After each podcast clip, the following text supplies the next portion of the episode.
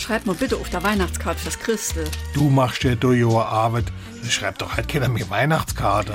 Ich finde das schön. Warum dann nicht? Wo jeder nur noch übers Handy Nachrichten schickt, ist doch so Karte etwas was ganz anderes. Jo, da, fertig. Ach, so ein Mist. Ich wollte ohne noch etwas hinschreiben. Jetzt hast du aber so weit oben unterschrieben, dass gar nichts mehr hinpasst.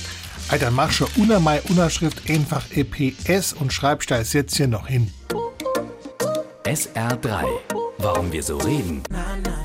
Wie man schwätze.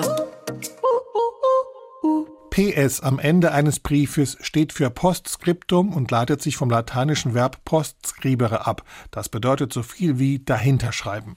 Das Postskriptum stammt aus der Zeit, in der Briefe noch mit Hand geschrieben werden mussten.